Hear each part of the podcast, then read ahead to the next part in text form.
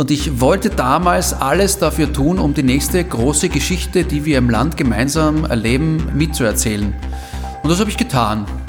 Und ich merke noch immer, dass gerade in Wien so eine Art Window of Opportunity aufgeht. Also ich bin, glaube ich, alt und erfahren genug, dass ich eine Tür, die einen Spalt offen steht, erkenne und weiß, wenn man sich nur mit ein paar Leuten dagegen lehnt, dann geht sie auf. Und das merke ich gerade in Wien. Und als echter Wiener, der ich bin, möchte ich gerne etwas dafür tun, dass äh, diese Tür aufgeht.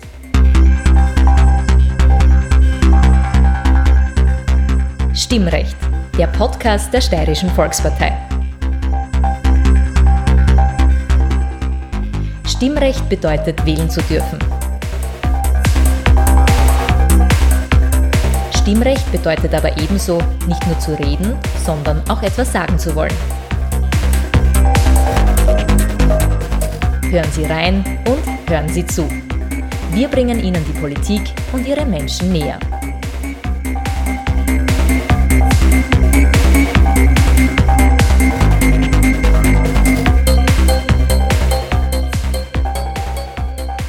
Guten Tag, ich bin Peter Siegmund. Er moderierte den Wecker, die Drive Time Show und mit Gerda Rogers die Sternstunden. Seine Stimme kennt fast jeder Radiohörer im Land. Warum Peter L. Eppinger 2017 nach 22 Jahren seine Lebensliebe Ö3 verließ, ohne sich von den Hörern zu verabschieden, um für Sebastian Kurz die Stimme der Bewegung zu werden, erzählt er hier. Außerdem spricht er darüber, warum ihm ein Sitz im Wiener Landtag so viel bedeutet und wo seine ganz speziellen politischen Ambitionen liegen. Er erklärt, warum er trotz seines zweiten Platzes bei den Dancing Stars weder mit seiner Frau tanzt, noch sich die neuen Staffeln anschaut.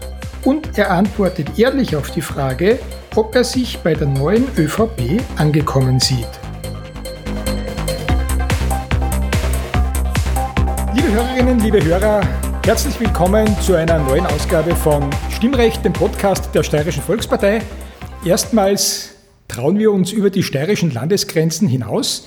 Ich sitze da in der Lichtenfelsgasse 7 im Hauptquartier der Kanzlerpartei in der Wiener Innenstadt und mir gegenüber sitzt der Peter L. Eppinger, der Ihnen natürlich allen etwas sagt, allerdings von einer Zeit, die vor der jetzigen liegt, würde ich einmal sagen. Peter, herzlich willkommen. Danke, dass du dich zur Verfügung stellst, dass du ja, bei uns zu Gast bist. Ja, danke, dass du nach Wien gekommen bist. Das ist ja auch ja. eine große Ehre. Ja, ist ja weiter Weg, aber mit zweimal Danken und dreimal Ausnehmen hat das schon funktioniert. der Peter und ich kommen aus der gleichen Branche, wir kommen aus dem Journalismus und daher werden wir einander auch mit Du ansprechen. Gern. Sie wissen, ich bin da immer ein bisschen, bisschen heikel, wie man dieses Ansprechen macht, aber in diesem Fall ist es überhaupt keine Diskussion, dass wir miteinander per Du sind. Du, ist das jetzt eigentlich Peter und Peter? Ist eine Neuauflage, Von irgendwann bis später, also erinnert mich an meine Ö3-Karriere, ja? Ja, mit, wir haben, wie lange haben wir, drei Jahre war glaube ich Pause inzwischen, oder? Äh, drei Jahre Pause und drei Jahre habe ich die Sendung gemacht damals, ja. Mhm. Ja gut, warten wir, so, warten wir so, was es wird. Und Kommen wir gleich mal zum schnellsten Verkehrsservice Österreichs. Wie war die Fahrt nach Wien? Ja, kein Stau, keine Schlaglöcher, kein okay. Unfall, ja, kein Schneefall, kein Hagel. Herrlich. Und pünktlich da und Parkplatz direkt vor der Haustür. Ja, ja ich habe mir das gewünscht für dich. Danke vielmals. Gerne. Sehr aufmerksam. Es haben sich wahrscheinlich auch viele in dieser Partei gewünscht, dass du diese Aufgabe übernimmst, die du jetzt hast, die Stimme der ÖVP, wie es offiziell heißt. Du kommst von Ö3, du hast dort lange gearbeitet, Du hast auch als Dancing Star Erfolg gehabt. Die meisten wissen vielleicht noch, dass du bei Dancing Star dabei warst, aber sie wissen nicht, wann und welchen Platz du belegt hast. Denn das damals? 2007 äh, und ich bin Zweiter geworden hinter dem legendären ERV-Mann Klaus Eberhardinger. Wir hatten das große Glück, dass wir die Garderoben nebeneinander hatten. Und ich habe ja dort boah, sechs, sieben, acht, acht Wochen trainiert und wir haben uns täglich gesehen. Und was sich in dieser Zeit, also Klaus Eberhardinger von der ERV war ohnehin ein Kindheitsidol von mir. Also ich hatte diese Kassetten, Kassetten, Geld oder Leben, ja. glaube ich, die mit der Pistole, die nach unten zeigt, ja. habe ich zu Hause gehabt und habe den Banküberfall gehört und den Märchenprinz und die Vater Morgana und dann stand dieser Typ plötzlich vor mir, wo ich schon ein über 30-Jähriger war und es war, waren so schöne Wochen die wir miteinander verbringen haben können, weil man mit dem so toll auch philosophieren kann. Der ist nicht nur lustig, der ist auch wahnsinnig gescheit. Und ich habe mich so gefreut für ihn, als er dann gewonnen hat im Finale, weil es für ihn nochmal so ein Turbo-Boost war in seiner Karriere. Und er hat nochmal so richtig durchgestartet. Ich habe mit dem Finale für mich alles erreicht gehabt, weil was die wenigsten gewusst haben, hier kann ich es ja jetzt erzählen, weil ich weiß, du kannst und deine Hörer mit diesen Geschichten gut umgehen. Ich bin ein Scheidungskind. Und äh, meine Eltern hatten nicht das beste Verhältnis miteinander über viele Jahre. Sprich, sie haben nicht geredet miteinander. Und als ich zu Dancing Stars gekommen bin, habe ich sie immer einzeln eingeladen. Einmal die Mami, einmal den Papa. Einmal die Mami, einmal den Papa. Und dann kam ich also dem Finale näher über die Wochen und beide haben gesagt, aber wenn du ins Finale kommst, dann, dann kommen wir schon, gell? Und ich habe gesagt, ja, wie? Ihr redet ja nichts und so. Und dann immer dachte ich, lass das mal auf mich zukommen und dann kam das Finale. Und dann haben diese Menschen zum ersten Mal seit Jahren miteinander sich getroffen vor der Sendung und sie haben sie ausgeredet und sind tatsächlich in einer Sendung nebeneinander gesessen und haben ihren Sohn angefeuert. Das heißt, in dem Moment habe ich gewusst, okay, Dancing Stars hat einen, einen Wert für mich und einen Sinn gehabt, einen, den ich am Anfang noch gar nicht kannte. Ich wusste, ab dem Zeitpunkt sollte ich mal heiraten, was ich dann auch getan habe, kann ich die beiden einladen und das ist alles okay und sie haben sie ausgeredet und das fand ich wunderschön. Also das heißt, der zweite Platz war in Wirklichkeit ein richtiger Sieg. Es war mir vollkommen egal, was ich dort ertanzt habe. Es war erstens eine super schöne Zeit mit einer äh, fantastischen Tänzerin, der Julia, Pola aus Tirol. Und zweitens, ja, es war einfach schön, auch meine Eltern wieder in einem Raum zu sehen. Das war 2007. Ja. Weitere zehn Jahre hast du dann bei Ö3 verbracht, bis 2017. Ja, insgesamt 22 Jahre. Ja, das heißt, du warst ja auch eine der wirklich markanten Stimmen mit Ö3-Wecker, mit den Sternstunden, mit der Gerda Rogers und eben mit der Drive-Time-Show Peter und Peter. Und dann war mit einem Mal offensichtlich irgendetwas, oder es hat irgendetwas gegeben, ich habe irgendwo gelesen, im Urlaub mhm. hast du dir gedacht, das kann ja nicht alles gewesen sein. Was hat dich dazu bewogen, erstens einmal darüber nachzudenken, ob Ö3 alles war und dann natürlich diesen Wechsel in die Politik zu machen? Ich glaube, den Gedanken kennen viele, dass man sich irgendwann einmal nach ein paar Jahren oder wann auch immer mal die Frage stellt, ja, war es das denn schon? ist der, der erste Teil meiner Lebensbiografie schon abgeschlossen. Und ich habe das für mich schon festgestellt. Das war meine, eine meiner Lebenslieben, wenn nicht sogar eine große Lebensliebe Ö3. Ich habe dort alles tun dürfen, habe dort extrem viel gelernt und für mich war der Weg bei Ö3 zu Ende. Ich habe beschlossen, das war's. Und dann war ich in einem Urlaub, ein paar Monate bevor ich zum Sebastian gewechselt bin, also Sebastian Kurz. Und vielleicht kennt ihr diese Momente, wenn man am Strand liegt, man schaut aufs Meer raus, es ist Sonnenuntergang, man hat zwei, drei Cocktails schon und freut sich so des Lebens und man so drüber nach, was könnte noch kommen oder was wäre denn so stark, was mich von dieser Lebensliebe Ö3 wegbringen kann, das mich auch noch erfüllt. Und ich habe mir damals gedacht, und das habe ich auch offen ausgesprochen meiner Frau gegenüber, naja, der Sebastian wär's. Den finde ich irgendwie ganz gut. Wir kannten einander zu dem Zeitpunkt schon ein paar Jahre. Ich habe ihn kennengelernt als junger Staatssekretär. Wir sind gemeinsam auf einer Bühne gestanden und haben einen Preis überreicht und dann hat es geheißen hinter der Bühne, gehen wir mal auf einen Café. Und den Café, den wir begonnen haben, das Gespräch hat tatsächlich bis zu dem Zeitpunkt auch noch angedauert. Wir haben uns wirklich sehr, sehr regelmäßig getroffen. Zu dem Zeitpunkt war noch überhaupt nicht die Rede, dass es eine Bewegung geben wird, geschweige denn Sebastian Kurz als Parteiobmann der neuen Volkspartei.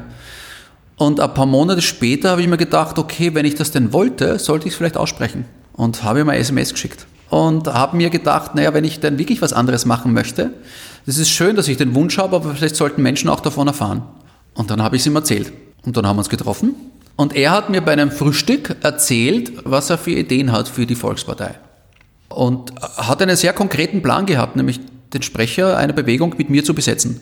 Und ich war sehr überrascht, weil ich habe überhaupt nicht damit gerechnet in dem Moment. Außerdem ist man als, als bei Ö3 tätiger Moderator nicht gewohnt, dass einem Menschen in der Politik wirklich ernst nehmen. Ich war perplex. Fand das sehr schön, war eine tolle Wertschätzung. Und habe gesagt, ja, okay, danke. Ich überlege das mal in Ruhe und habe ihm gesagt, du, ich werde auch noch Papa in wenigen Wochen und bin gerade so in einer Auszeit. Also vielleicht ein bisschen runter vom Gas. Ich gesagt, ja, ja, ja, alles gut, so haben wir uns verabschiedet. Und dann kam der Moment, wo der Sebastian vor die Presse getreten ist und gesagt hat, okay, zu den sieben Bedingungen übernimmt er die Volkspartei. Und wir haben das zu Hause gesehen, meine Frau und ich, und vom Fernseher. Und ich habe den kleinen Boom am Arm gehabt und schaue meine Frau an und sie schaut mich an und ich sage, okay. Und sie sagt, keine Sorge, der wird ihn gleich anrufen. Und wir haben durchgeatmet und eine halbe Stunde später hat der Sebastian angerufen und hat gefragt, bist du dabei? und ich gesagt, ja, bin ich dabei. Und so habe ich meine letzte Sendung, Peter, moderiert, ohne dem Wissen, dass es meine letzte Sendung ist. Das heißt, so, du hast dich nie verabschiedet. Ich habe mich nie verabschiedet. Also, falls jetzt wer zuhört, der mich damals gehört hat, danke fürs Zuhören, für die Treue. Hat extrem viel Spaß gemacht, mit euch aufzustehen, äh, Mittag zu essen, am Sonntagabend schlafen zu gehen. Äh, danke vielmals. Ich habe natürlich ein bisschen nachgelesen, ein bisschen Geschichten über dich gelesen. Unter anderem gab es eine in News und darin ist zu lesen, doch im Juni 2017 schmiss Eppinger überraschend all das, den großen Erfolg hin, um als Stimmungsmacher für sein großes Vorbild Sebastian Kurz durch die Lande zu ziehen. Mhm. Inwiefern ist der Sebastian Kurz, der doch um einiges jünger ist als du, ein Vorbild für dich?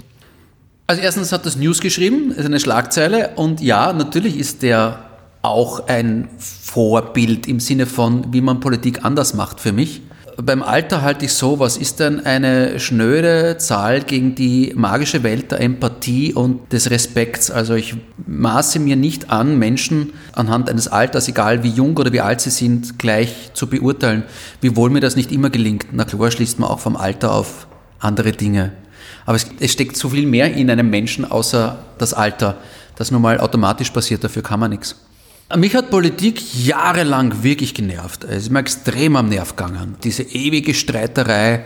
Du drehst den Fernseher auf, schaust denen zu im Parlament, wie sie sie anfauchen. Mittlerweile ist leider wieder so. Man gönnt sich nichts. Man ist nicht mehr nur anderer Meinung, sondern man ist sofort gegeneinander. Das hat mich extrem gefuchst. Und dann kam der Sebastian und hat es anders gemacht. Nämlich konsequent anders gemacht.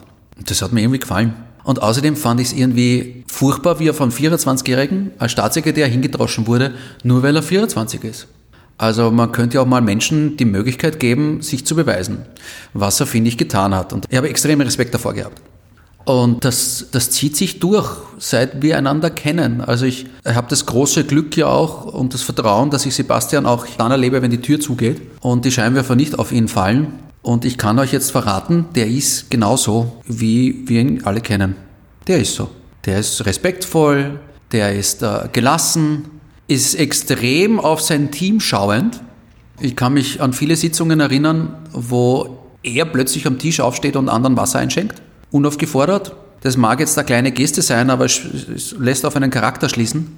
Wir haben einmal 2017 sind wir nachts bei ihm, also spät nachts, abends gewesen und haben irgendwas vorbereitet und ich habe eine Pizza bestellt. Ich habe einen Hunger gehabt und er hat gesagt, Peter, der Pizza ist jetzt da. Sag ich, ja, aber wir sind da gerade am Arbeiten. Ja, aber der Pizza ist da, die wird ja kalt. Sag ich, ja, mach ich schon, danke. Sollen wir es warm stellen? Ja, okay, bitte stellt es warm.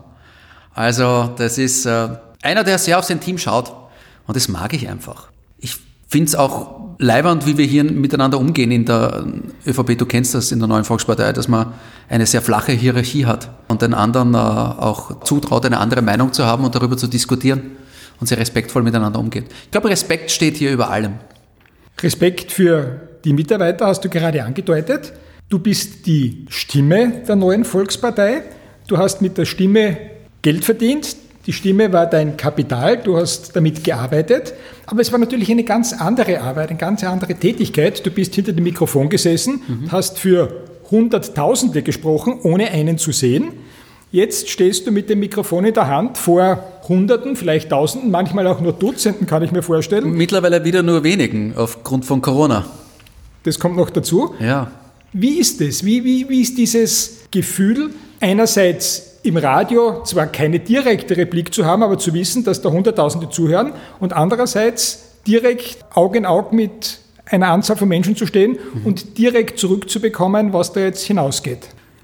Naja, es braucht schon ein paar Jahre, nämlich wirklich Jahre, bis man vergisst, wie viele Leute dazuhören. Weil man sich da wirklich jedes Wort ganz genau überlegt und ja, kann Fehler machen, nichts Falsches sagen und hört der Chef jetzt zu und um Gottes Willen, wenn ich das sage, dann ist der beleidigt und das muss ich was sagen, damit die sich freuen und also wenn man da dauernd dran denkt, hat man echt einen Knoten im Ohr. Im Optimalfall, so war das bei mir, geht einem irgendwann mal der Knopf auf und man wird immer mehr, auch diese Radioperson wird immer mehr zu der Person, die man wirklich ist. Also man vergisst, dass andere Leute zuhören und man unterhält sich. Diese Momente haben wir ganz viel gehabt mit der Gerda Rogers am Sonntagabend, wo halt zufälligerweise ein Mikro auch dabei war und wir haben uns unterhalten. Und am Schluss auch mit der Olivia Peter, die ich noch immer sehr schätze, die Radiomoderatorin, mit der ich Peter und Peter gemacht habe. Wir haben uns einfach unterhalten. Und du, du vergisst, dass da so viele Menschen zuhören. Ich werde jetzt noch immer daran erinnert, weil noch immer Menschen mich fragen, hey, wann höre ich dich wieder für drei? Und ich komplett vergessen habe, natürlich, weil ich auch schon drei Jahre weiter bin, dass das echt auch Spuren hinterlassen hat, was ich gemacht habe. Und dass Menschen sich an einzelne Sendungen erinnern, die ich gemacht habe.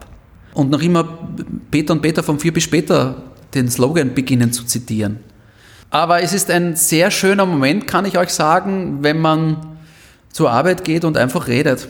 Das heißt nicht, dass es nicht vorbereitet ist und man sich nicht überlegt, was man macht, aber sich nicht verstellen braucht. Ich kann euch verraten, der Andi Knoll ist zum Beispiel auch so einer.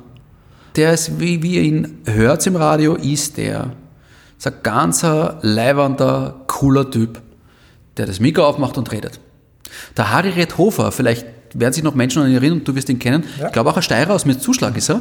Steirer weiß ich, mit Zuschlag weiß ich nicht. Ähm, äh, legendärer Ö3-Moderator, äh, Ö3-Weckermoderator, der erste große Weckermoderator, den dieses neue Ö3 hatte, ist einer der feinsten Menschen, die ich je in meinem Leben kennengelernt habe, der genauso auf Sendung war, wie wir ihn erlebt haben. Nette Anekdote nebstbei. Wir hatten mal mitten im Ö3-Wecker, Hauptsendezeit, damals zwei Millionen zugehört in der Früh, plötzlich weg. Stille im Äther, nichts mehr zu hören. Knacksen gehört. Hm. Und 30 Sekunden Stille im Radio sind lang, wirklich lang. Aber so lange braucht es, bis man die Tür aufmacht, durch die Redaktion durchgeht ins B-Studio, ins Ersatzstudio, das hochfährt, aufmacht und sagt, guten Morgen, da ist gerade was passiert im A-Studio. Da ist nämlich ein Kaffee ins Mischpult geronnen, live. Und sie haben weitergemacht von da. Was war passiert? Jemanden, der etwas neu war im Ö3 Wecker, ist der Kaffee ins Mischpult geronnen. Also erstens mal darfst du eigentlich gar keinen Kaffee in der Sendestunde mitnehmen, zweitens nicht zum Mischpult und drittens bitte schon nicht. Aber es kann ja mal passieren. Und es war ein junger Kollege, der echt einen Anschiss bekommen hätte. Einen ordentlichen. Aber was hat Harriet Hofer gemacht? Der große Bäckerstar hat gesagt, er war's. Ist ihm passiert. Und damit war es erledigt. Hat nie mehr wer drüber geredet. Das war Harriet Hofer. Solche Menschen habe ich treffen können und dürfen. Super Typ. Starke Geschichte. Starker Typ. Starker Steirer. Wenn du jetzt den Ö3-Wecker anhörst, hörst du den als reiner Konsument oder hörst du den ein bisschen anders als, äh, als hunderttausende andere? Oh, das ist schwierig. Ich glaube, ein, ein Koch geht nicht in ein, in ein Restaurant und denkt sich, schmeckt man, schmeckt man nicht, sondern hm, da ist sicher das noch drin oder das und das hätte man vielleicht auch noch verfeinern können und da gehört eine Prise von dem dazu. Echt, das ist ein Automatismus, den ich nicht abstellen kann in meinem Leben. Und das, ich finde es als sehr schade auch, Radio ganz allgemein, egal welcher Sender, überrascht mich nicht mehr. Es ist, wie, es ist wie ein Muster, es ist wie eine Formel, es ist so logisch, A plus B ist C. Das, das ist Radio. Es ist so logisch, wenn, ich weiß schon, wenn jemand das Mikro aufmacht, an der Stimmung und an dem, wie er beginnt, wie er endet. Was ein bisschen den Zauber von diesem wunderschönen Medium für mich genommen hat. Ich kann mich erinnern, dass ich früher als junger Bub oft im Auto oder zu Hause noch länger dran geblieben bin und nicht einschlafen wollte oder konnte, weil ich wissen wollte, wie geht die Geschichte weiter, was kommt für ein nächstes Lied, wer, wer moderiert als nächstes. Diese Momente gibt es nicht mehr bei mir und ich höre wirklich selten Radio. Ich höre sehr viel Podcasts, beim Laufen zum Beispiel. Und ähm, sehr viel aus Hand verlesene Musik, die mir gefällt. Muss nicht immer anderen gefallen, aber gefällt halt mir. Radio habe ich lang genug gemacht. Also ein Konditor wird vielleicht sagen, er hat jetzt genug Bunschkrapfen gegessen. Jetzt reicht es dann mal. Gut, jetzt gehen wir von den Bunschkrapfen weg und gehen wir zum Gulasch, zum Schweinsbraten. Jetzt bin ich gespannt, was das ist. zum Krammelschmalz, wohin okay. auch immer. Ja. Wir gehen jetzt dorthin, wo du jetzt zu Hause bist, sprich in die Politik. Du hast schon einen Wahlkampf. Na, wie viele Wahlkämpfe hast du bis jetzt hinter dir? Ähm, zwei zwei, zwei Nationalratswahlen, eine Europawahl. In der Steiermark habe ich ein bisschen mitmischen dürfen. Okay, das heißt also im Prinzip, du bist ja grundsätzlich, obwohl du erst drei Jahre dabei bist. Wahlkampf erprobt. Ja klar, Wahlkampf erprobt. Du hättest keine bessere Phase finden können als diese drei Jahre, weil in drei ja. Jahren vier Wahlkämpfe machen ist ja ungewöhnlich. Spannende Phase ausgesucht. Mhm. Aber, und jetzt kommt der entscheidende Punkt, bis jetzt warst du ja noch nie in einem Wahlkampf, wo es, Klammer auf, auch, Klammer zu, um dich selber gegangen ist. Ja. Bisher hast du eingepeitscht, bist dort gestanden, hast für den, in erster Linie oder sehr oft für den Sebastian Kurz Stimmung gemacht, hast auch bei anderen Gelegenheiten der Bewegung deine Stimme geliehen. Aber jetzt geht es um Wien. Mhm. Es geht um die Landtagswahl in der Bundeshauptstadt und es geht darum, das Resultat zu verbessern vom letzten Mal, aber vor allem, du kandidierst auf dem fünften Listenplatz, das ist ein sicherer Listenplatz. Du hast damals, als du zur ÖVP gekommen bist, auf eine Frage geantwortet, ob du in den Nationalrat gehen willst. Nein, nicht. Ja, sofort. Ja, gehe ich auch nicht. Jetzt geht es um den Gemeinderat bzw. den Landtag in Wien. Da ja. willst du rein und da kommst du auch rein. Das ist nicht sicher. Wir haben ja das Vorzugsstimmensystem bei der Volkspartei. Na gut, und es wäre möglich, du meinst, dass es so viele Vorzugsstimmen gibt für andere Kandidaten, dass du nicht drankommst. Das ist selbstverständlich. Wir haben ja extrem leibernde, gute Kandidaten. Der Harald Zierfuß, ein cooler Typ von der jungen ÖVP, die Laura Sachs-Lehner, die Frau mit den roten Haaren von der JVP. Extrem leibernde Kandidaten, die äh, natürlich auch für Vorzugsstimmen laufen. Und zum Glück tun das so viele, weil wir dann ein ganz starkes Ergebnis für die neue Volkspartei zusammenbringen. Also jetzt gehen wir mal davon aus, dass der Peter L. Eppinger, L steht übrigens für Leo, glaube ich, gell? Ja, so heißt mein Vater. Warum, äh, jetzt kommen wir, muss man schauen, dass wir wieder zurückkommen, dass ich den Vater nicht verliere, ja. aber warum hast du dieses L okay. immer eingebaut? Ah, wir merken uns das mit der Wienwahl. Ja, genau. Ja, passt schon. Ich, ich, ich schreibe es mir zwar nicht äh, auf, es muss Ja, hat, das hat mit der Geschichte zu tun, die ich vorher schon erzählt habe. Ich bin ein Scheidungskind und meine Eltern haben sich so getrennt, wie ich elf oder zwölf war, so ungefähr. Und mein Vater war plötzlich nicht mehr greifbar. Also auch örtlich nicht mehr er war einfach nicht da. Und ich habe irgendwie gefühlt, ich muss ihn bei mir tragen, auch optisch irgendwie sichtbar und habe begonnen mit Peter Leo Eppinger zu unterschreiben und das auch in meinen Namen zu führen. So war der Papa immer bei mir. Okay. Und so hat es begonnen. Und dann bin ich zum Radio gekommen und habe mir gedacht, irgendwie Peter Eppinger. Peter L. Peter L. Eppinger. Peter L. Eppinger. Bleibt irgendwie mehr hängen. Ich kann mich noch erinnern, dass anfangs große Ö3-Moderatoren zu, zu, mir gesagt haben, als sie Berichte von mir angesagt haben, dieses L, möchtest du es wirklich? Ich sag, ja, möchte ich wirklich. Der Peter, nein, Peter L. Okay, danke. L. L. L. Das Mädlinger L. ich habe, ich hab, krieg noch immer Post, wo drauf steht Peter L. mit EL. So wie El Dorado. Oh, genau, oder Spanier. El Pacino. Ja, genau. Oder El Leppinger, auch durchgeschrieben. Geschrieben. Der El Leppinger. Was mich daran erinnert, Gerda Rogers hat jahrelang auch Post bekommen, bekommt sie noch immer bei Ö3, also handschriftliche Post, wo Leute draufgeschrieben haben aufs Kuvert an Gerda Rogers. Fertig. Ist gut. Und der Post hat gewusst, Gerda Rogers wohnt bei Ö3. Die Post ist angekommen. Das war nicht einmal, ich oft, Gerda Rogers, also wenn ihr an Gerda Rogers Briefe schreibt, schreibt einfach Gerda Rogers drauf, die Post bringt allen was und weiß, sie wohnt bei Ö3. Und falls sie nicht dort wohnt, dann kriegt der Peter Leppinger und der gibt sie weiter. Gerne. Ich bring's mit dem großen Wagen vorbei. Gut, wir kommen zurück. So, ich habe es ich nicht vergessen. Nicht in den Nationalrat, ja. aber sehr gerne in den Landtag. Warum? Naja, es ist eine wirklich gute Frage und du merkst an dem, wie ich, wie ich nachdenke, dass das einen guten Grund hat. Also erstens bin ich vor drei Jahren von Ö3 gewechselt, weil ich mich vor allem für einen Menschen entschieden habe, nämlich für Sebastian Kurz. Und natürlich dann auch für seine Politik äh, des neuen Stils bei der neuen Volkspartei. Und ich wollte damals alles dafür tun, um die nächste große Geschichte, die wir im Land gemeinsam erleben, mitzuerzählen. Und das habe ich getan. Und ich merke noch immer, dass gerade in Wien so eine Art Window of Opportunity aufgeht. Also ich bin, glaube ich, alt und erfahren genug, dass ich eine Tür, die einen Spalt offen steht, erkenne und weiß, wenn man sich nur mit ein paar Leuten dagegen lehnt, dann geht sie auf. Und das merke ich gerade in Wien. Und als echter Wiener, der ich bin, möchte ich gerne etwas dafür tun, dass äh, diese Tür aufgeht. Jetzt ist mir klar, dass man mit einer Partei, die bei der letzten Wahl 9% gemacht hat, so ist das nämlich in Wien hier, wir nicht gleich die 20, 30 plus machen werden. Aber man kann ja, wenn man ein Haus baut, ein ganz gutes Fundament bauen und dann vielleicht darauf aufbauen. Und ich möchte gern von Anfang an dabei sein. Ich mag es, Geschichten zu erzählen und Geschichte zu erleben. Und wenn mir jemand die Möglichkeit gibt, hier Teil einer Geschichte zu sein und echt jetzt wirklich was für die Wiener zu machen, dann ist es total mein Ding. Also ich liebe Wien bis in meine Zehen runter. Das ist echt eine super Stadt, aber vor allem wegen den leibenden Leuten da. Und ich finde, Wien hat sich jeden Politiker verdient, der das bis in die letzten Fasern seines Körpers spürt, dass man sich da reinhauen muss. Wie politisch bist du als Mensch? Was befähigt dich dazu, ein politisches Mandat anzunehmen und auszuüben? Eine spannende Frage, weil ich habe sie oft gehört im Wahlkampf. Denke ich mal. Vor allem dieses Befähigen kam meist von, und nein, ich weiß, das kommt nicht von dir, es kam meist von meinem ehemaligen Kollegen vom ORF die Frage, was, was hast denn du eigentlich, warum, warum machst, warum darfst du das quasi so in der Richtung? Und ich sehe das so. Also wenn wir Menschen das Recht absprechen, egal wo, in welchem Beruf auch immer, sich weiterzuentwickeln, weiterzubilden und all die Talente, die man in den letzten Jahren für sich angeeignet hat und ausgebaut hat, dann woanders einzusetzen, dann werden wir uns nie weiterentwickeln, wir alle.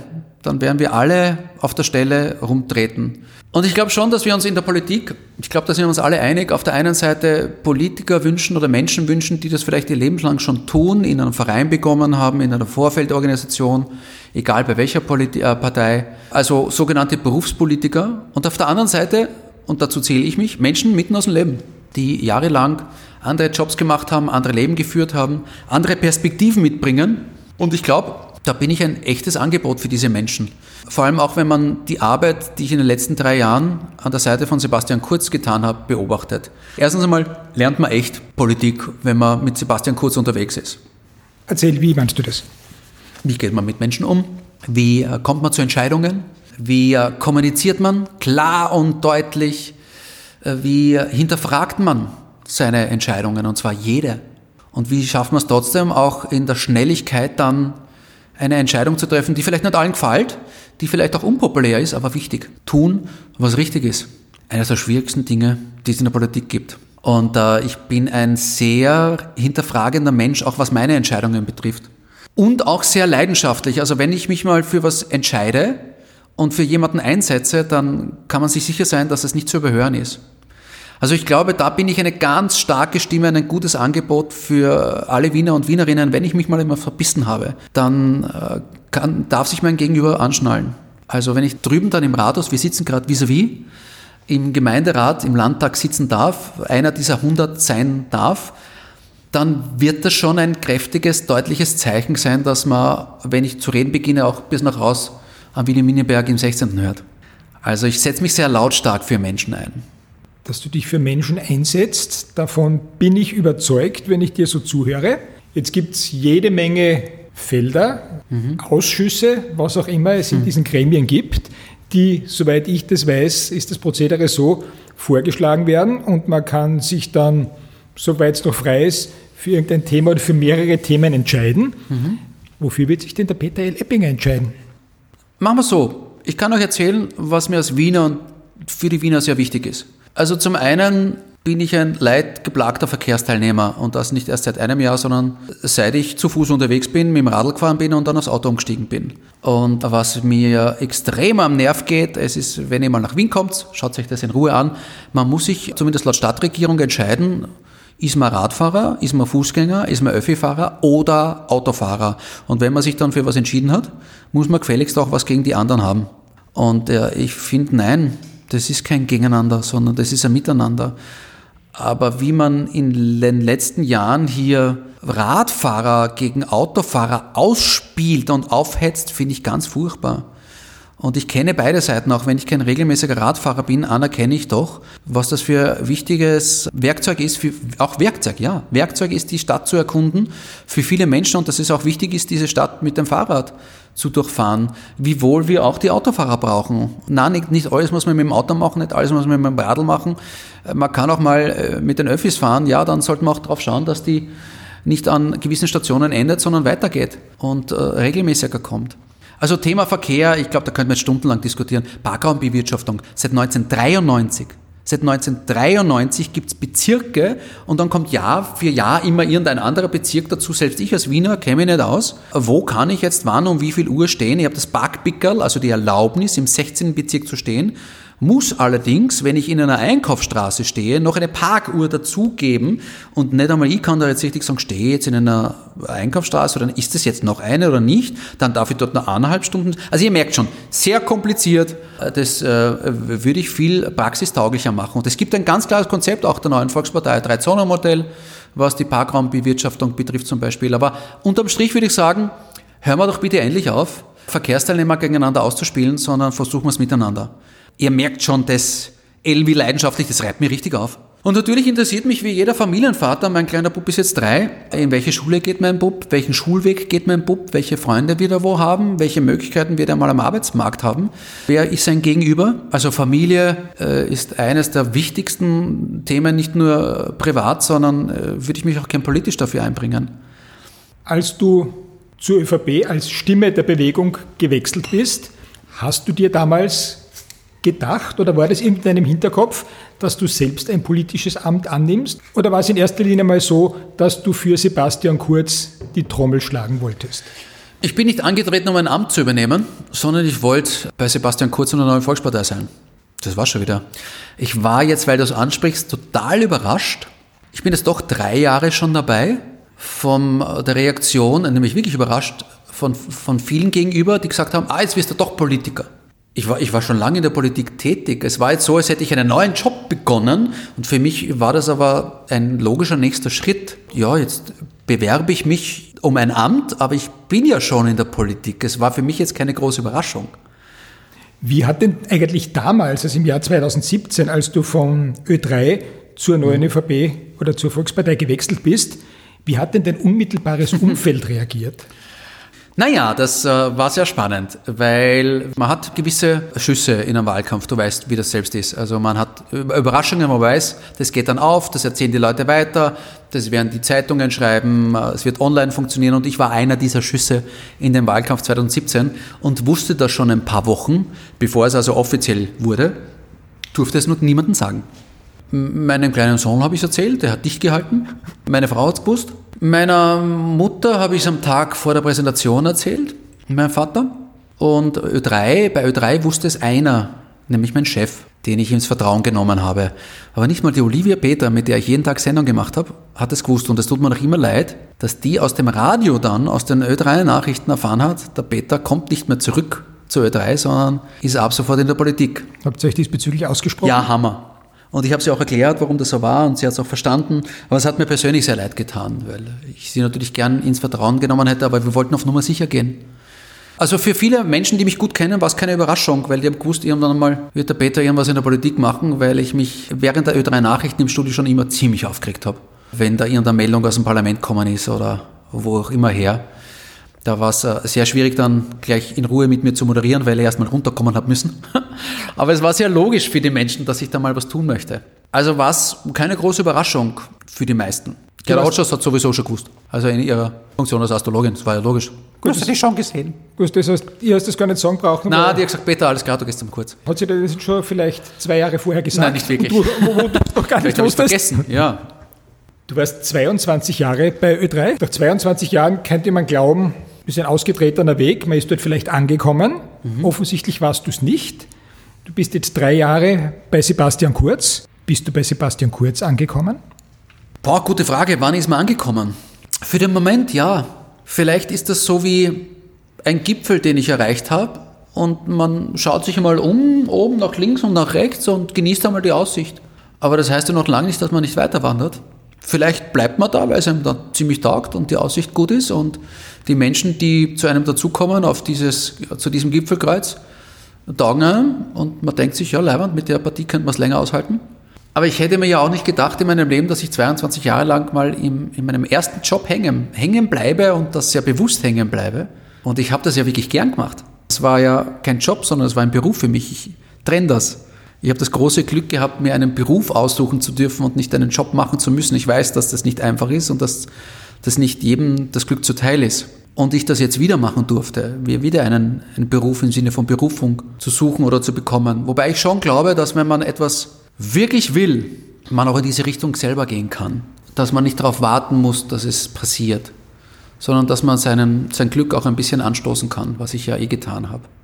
Du bist jetzt 45 ja. Hast du irgend so etwas wie eine Lebensplanung? Oder sagst du, vor fünf Jahren hätte ich mir nicht gedacht, dass ich einmal dort bin, wo ich jetzt bin, dass ich direkt in die Politik einsteige? Also hat es gar keinen Sinn, dass ich immer was mhm. vornehme für die nächsten fünf Jahre, weil das funktioniert eh nicht.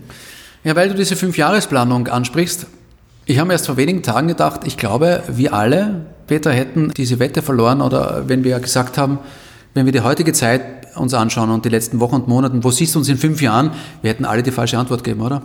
Also gerade die Erkenntnisse der letzten Wochen, was Corona betrifft und auch diese, der Wolfgang Fellner hat neulich zu mir gesagt, der Mann von Österreich, diese wahnsinnige Entscheidung in die Politik zu gehen. Und ich verstehe, was er zumindest damit meint, ergibt folgenden Schluss für mich. Es ist sehr schwer zu berechnen, was als nächstes kommt. Ich meine, wer hätte gedacht, dass im letzten Jahr, als das, äh, das was mit dem Ibiza-Video alles ins Rollen gerät, wir haben am Sonntag die Europawahl gewonnen, mit größtmöglichen Abstand zur SPÖ, Rekordabstand. Am nächsten Tag wurde die ÖVP abgewählt und der Bundeskanzler. Ich weiß, dass Zu- und Abneigung, vor allem in der Politik, ein schnell wechselndes Gut ist. Damit weiß ich mehr oder weniger gut umzugehen. Ich weiß es vor allem zu schätzen, wenn man es mal hat. Aber ich weiß, dass man darum jeden Tag, nämlich wirklich jeden Tag, nicht nur im Wahlkampf, sondern auch darüber hinaus kämpfen muss. Und solange mir das Spaß macht und solange ich merke, das kommt auch bei den Menschen an, werde ich das gerne tun. Ich habe in den letzten Jahren bei Ö3 schon gemerkt, Gewohnheit ist nichts Schlechtes. Aber dass ein gewisser, auf gut Deutsch, Schlendiran schon drinnen war bei mir. Ich gewisse Dinge vielleicht zu locker gesehen habe. Ich nicht mehr so ganz konzentriert bei der Sache war. Wie sich das vielleicht der Hörer und der Hörerin verdient hätte. Und ich wollte nicht diesen Punkt erreichen, wo man es gemerkt hätte. Also wo der oder die gesagt hat, naja, ist auch schon ein bisschen in die Jahre gekommen. Früher war er auch besser, der Eppinger. Auch nehmen wir mal der. Hm? Also war das ein ganz richtiger Zeitpunkt zu gehen. Diesen Zeitpunkt hier sehe ich noch lange nicht. Wenn man mal in der Politik ist und diese Scheuklappen auch ablegt und nach links und rechts schaut oder diesen Weitblick hat, wenn man am Gipfel stehen darf, was ich mit der neuen Volkspartei und mit Sebastian Kurz darf, dann sieht man ganz viele Möglichkeiten und andere Gipfel und andere Berge und die müssen auch gar nicht so hoch sein wie die anderen, sondern vielleicht auch ganz leibernd äh, zu erklimmen. Und auch von dort kann man dann weitergehen. Merkst du eigentlich, dass die Leute auf dich jetzt anders zugehen, einerseits der sehr prominente, wohlgelittene, allseits bekannte Radio Ö3-Mann und auf der anderen Seite jemand, der natürlich mit einer politischen Partei eng verbunden ist. Ist da ein Unterschied im Zugang der Menschen zu dir? Ja, viel. Vor allem auf den Social Medias. Die Menschen, die schreiben, ich habe die bei Ö3 schon nicht mögen, machen das jetzt deutlich, diese Meinung. Aber auch viele, die sagen, hey, ich bin echt jahrelang mit dir aufgestanden oder am Sonntag am Abend aus dem Wochenende nach Hause gefahren. Äh, schön, dass du dich da jetzt engagierst. Nur weiter so. Die gibt es natürlich weiterhin. Ich vergesse das oft, dass viele Menschen mich kennen oder meine, mein Leben verfolgt haben, weil für mich war es ja so normal. Ich gehe in ein Studio, drehe das Mikro auf und drehe. Was für eine Außenwirkung das hat, haben wir ja schon besprochen, habe ich dann oft vergessen. Gibt es ein lustiges Erlebnis, lustiges Erlebnis aus 2007 bei Dancing Stars? Die Sendung hat damals noch eine Million Zuseher gehabt, jede Folge, und war, also man war wirklich prominent von null auf gleich. Merkt man auch jetzt bei den vielleicht nicht ganz so prominenten Menschen, die aber dann am Ende der Staffel, wenn sie längere Wochen dabei sind, man kennt sie. Und so eine Kurzzeitbekanntheit war ich plötzlich, auch im Fernsehen. Also diese Radiostimme hat einen Körper bekommen. Ich bin spazieren gegangen bei mir am Wilhelminenberg in Otterkring und merke schon beim Gegenüber, eine junge Familie kommt und tuschelt schon so und winkt und ich wink halt zurück. Ja, nette Leute. Und äh, sie sagen, alles Gute. Dann denke ich mir, ja, wofür? Achso, ja, richtig, ich tanze ja gerade, Freitagabends, 20.15 Uhr, die haben vielleicht zugeschaut. Danke. Prominent sein ist komisch. Ich würde vielleicht jetzt sagen, ich bin nicht prominent, ich bin bekannt. Weil prominent ist Arnold Schwarzenegger, Sebastian Kurz, Marcel Hirscher. Bei manchen bin ich bekannt. Lustige äh, Begegnungen habe ich jetzt, wenn ich mit der Maske unterwegs bin und man mich doch weniger erkennt auch und ich die Kappe vielleicht aufhab, so nach ein, zwei Minuten sagen wir, Moment mal, die Stimme kenne ich von wo, bist du der Eppinger? Ich finde es schön, wenn man anhand der Stimme noch immer erkannt wird. Das finde ich irgendwie lustig. Die Dancing Stars laufen derzeit. Ja. Schaust du sie dir an? Nein. Ich habe ab dem Zeitpunkt, wo ich dabei war, aufgehört zu schauen, weil das war emotional zu groß für mich damals. Klingt jetzt komisch. Es hat mir so taugt die Zeit und es war eine der schönsten Zeiten meines Lebens dass ich danach, ich war in einer Phase, wo ich nicht so glücklich war in meinem Leben, habe hab ich mir schwer getan, das anzuschauen. Es war so wie eine Liebe, die man gehen hat lassen. Und an die wollte ich nicht dauernd erinnert werden. Mittlerweile geht's, überhaupt kein Problem. Aber ich komme komm nicht dazu, auch mittlerweile, weil ich auch zu der Zeit gern meinen Sohn niederlege oder mit meiner Frau auf der Couch liege und wir schauen uns eine tolle Serie an oder gehen Abendessen oder kochen uns was, aber ich schaue ganz wenig fern. Tanzt ihr miteinander, du und deine Nein. Frau? Nein. Ich habe auch nicht tanzen gelernt bei Dancing Stars, ist die nächste Frage, die oft gestellt wird, sondern man lernt Choreografien. Du lernst Tänze. Man zeigt, zeigt dir immer von Woche zu Woche einen Tanz, aber tanzen lernst du nicht. Überhaupt nicht. Die Choreografie kannst du, aber tanzen? Na. Gut, du warst Zweiter bei Dancing Stars, obwohl du nicht tanzen gelernt hast. Ja. Du nicht schlecht, oder? Nicht schlecht. Du bist die Nummer eins, wenn es darum geht, für die neue ÖVP Stimmung zu machen. Du wirst in den kommenden Jahren in Wien im Gemeinderat, im Landtag eine Hoffentlich.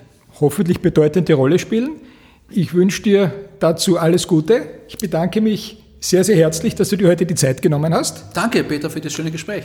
Wir waren bisher immer in der Steiermark vertreten mit dem Stimmrecht, sind das erste Mal über die Landesgrenzen hinausgegangen und es hätte keinen besseren Gesprächspartner geben können als dich. Es ist natürlich toll, wenn man mit einem Profi am Tisch sitzt, der genau weiß, was zu sagen ist. Und es ist wirklich toll gewesen, dass ich heute bei dir zu Gast sein durfte. Herzlichen Dank, Peter, alles Gute. Danke dir. Liebe Hörerinnen und Hörer von Stimmrecht, dem Podcast der Steirischen Volkspartei, ich bedanke mich wieder einmal herzlich für Ihr Interesse und für Ihre Aufmerksamkeit und seien Sie gespannt darauf, wen wir Ihnen in der nächsten Folge präsentieren.